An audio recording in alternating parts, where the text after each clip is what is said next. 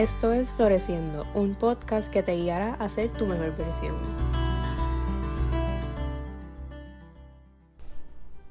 Hola y bienvenidos a otro episodio de Floreciendo. El episodio de hoy me lo dedico a mí misma porque voy a hablar de un eterno struggle mío, confiar en mí.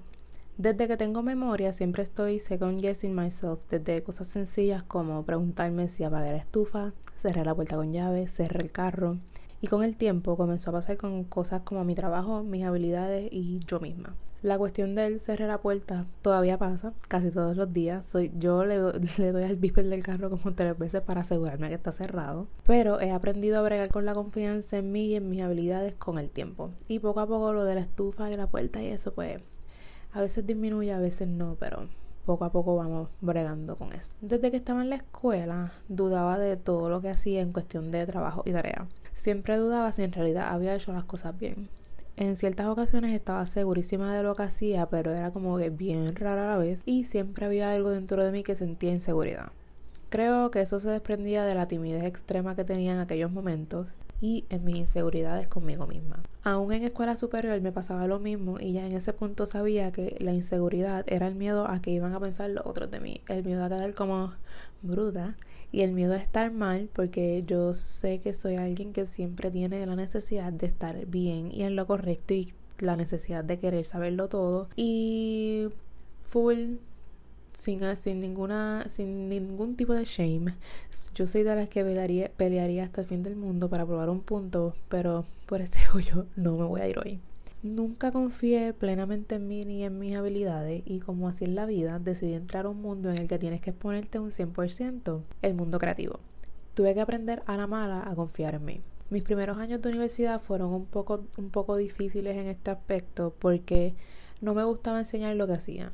Este miedo lo empecé a perder cuando cogí la segunda parte de CISO y escribimos un libro. Y estuve obligada a exponerme más de lo que había hecho en mi vida entera y en el proceso me di cuenta que no era tan malo, que salir de la zona de confort es incómodo y te da ansiedad, pero te ayuda a crecer. Poco a poco fui perdiendo ese miedo y creo que lo perdí entero o casi completo cuando entré al mundo del periodismo. Nunca he tenido problemas enseñando mis fotos porque siempre me he sentido orgullosa de ellas y siempre pensaba que me quedaban brutales. Que conste que esto solo aplica fotos de paisajes y cosas y no fotos a personas. Pero ajá, pero con mi escritura la historia es otra. Nunca me ha gustado que lean lo que yo escribo. Siempre me hace sentir sumamente incómoda. A nivel, siempre le digo a mi mejor amiga que lea sus tarjetas de cumpleaños cuando yo me vaya. Ahora me doy cuenta que eso pasa porque al escribir sobre ti, tu historia y tus sentimientos estás siendo vulnerable y si había algo que yo no podía tolerar era ser vulnerable frente a otras personas. Maybe lo veía como a sign of weakness, que no lo es en lo absoluto, es simplemente ser humano y eso lo sé ahora y ya no lo veo así. Con el tiempo cambió mi forma de ver las cosas y creo que el periodismo me ayudó mucho con eso. Tuve una profesora de periodismo que amé, yo, literalmente es la mejor que yo he tenido en mi vida, pero era súper fuerte y estricta a la hora de corregir los escritos. Déjenme decirles que escribir notas periodísticas es bastante difícil y en ese momento yo sabía que yo no quería hacer eso. Pero nada, la profesora te devolvía los escritos llenos de comentarios y tachones en bolígrafo rojo que a principios y a finales también a mí me ponían en la malísima. Yo tomé dos clases con ella. En la primera saqué en la segunda es Redacción Periodística 1, que es el cuco del periodismo en la UPI. Saqué B, que se sintió como una A porque mantuve la B todo el semestre y, fue la, y fui la única en el salón que no sacó. Ese semestre que tomé la primera clase estaba tomando un seminario de audiovisual que en palabras cortas era como fotoperiodismo. Los trabajos de la clase era hacer reportajes fotográficos con los que había que contar una historia en fotos y yo pensaba que me iba a ir brutal, pero no fue así. Y fue porque yo no estaba dando lo mejor de mí y lo sabía y lo reconocía y me daba vergüenza conmigo misma el tener que pararme a dar mi presentación sabiendo que no era mi mejor trabajo. En una de las presentaciones tuve casi un breakdown en el que me fui en la malísima y cuando me senté tuve que hasta aguantar las ganas de llorar. Sabía que no estaba dando lo mejor de mí ni en esa clase ni en la de periodismo, porque en la de periodismo estaba struggling hasta más no poder. Pues yo estaba saliendo mal porque no le estaba dedicando tiempo a esa clase. Y yo sabía porque yo no le estaba dando lo mejor de mí. Y era por el trabajo que tenía, en ese caso estaba en Red Mango. Yo estaba trabajando cerca de 40 horas a la semana y estaba estudiando los 5 días y siempre estaba cansada y no me daba tiempo a nada y no quería hacer nada. El punto es que me dio un midlife crisis a los 21 y renuncié. Renuncié y me quedé sin trabajar. Solamente me empecé a concentrar en mis clases. Obvio, esto fue un privilegio dando que yo vivo con mis padres y eso me, me lo y eso me permitió hacer eso. Y por eso yo soy siempre eternamente agradecida porque ese tiempo me enseñó mucho.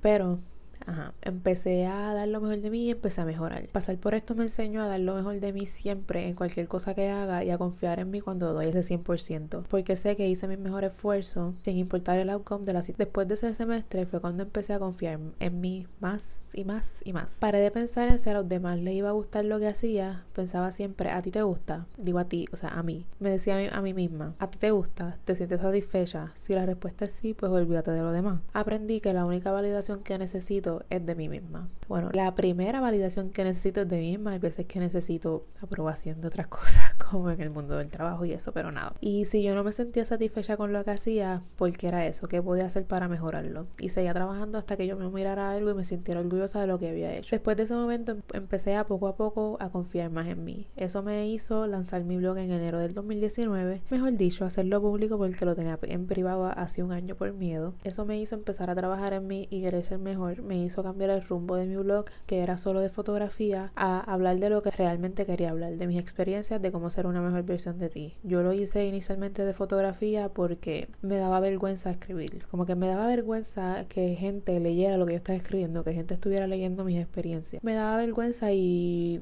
aunque yo pensaba que yo escribía bien, como que no estaba muy segura de eso. Pero nada, poco a poco fui dejando el miedo y hasta el sol de hoy sigo dejando el miedo atrás y exponiéndome al mundo cada vez más. Yo jamás pensé, por ejemplo, que iba a tener un podcast porque no me gusta mi voz, no me gusta y no me gustará nunca, pero nada, y me daba miedo que otros me escucharan, pero otra clase de periodismo me hizo hacerlo y vi que no tenía que tenerle miedo tenía que confiar en mí. Todavía sigo en el proceso de confiar plenamente en mí porque es algo que jamás se acaba. Cuando yo empecé mi trabajo, en el que llevo eh, un año y como un año y un mes más o menos, al principio eh, mi jefa lo que tiene es como un startup, so la única empleada básicamente que ella tiene como que fija soy yo.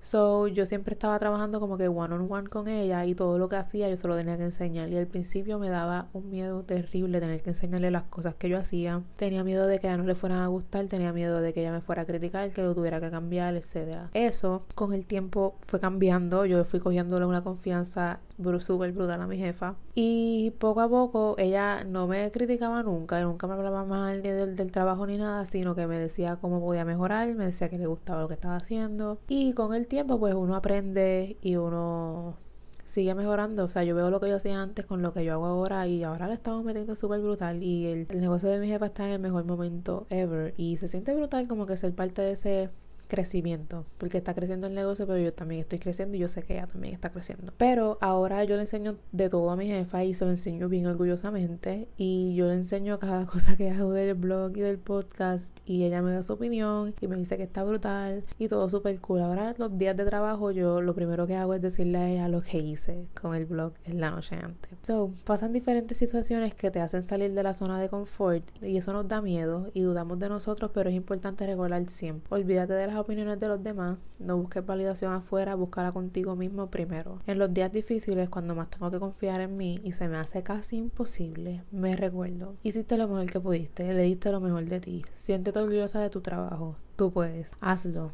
con todo y miedo. Confiar en uno mismo es un proceso que no va a pasar de la noche a la mañana. Todo es poco a poco, un paso a la vez. Unos días van a ser mejores que otros, pero no dejes que eso te desmotive. En los días difíciles recuérdate que tú pudiste con eso y lo volverás a hacer. Eres la persona más importante que tienes, trátate con cariño siempre y busca tu validación contigo mismo antes que con cualquier persona. Será hasta la próxima. Sigue floreciendo y confiando en ti cada día un poquito más.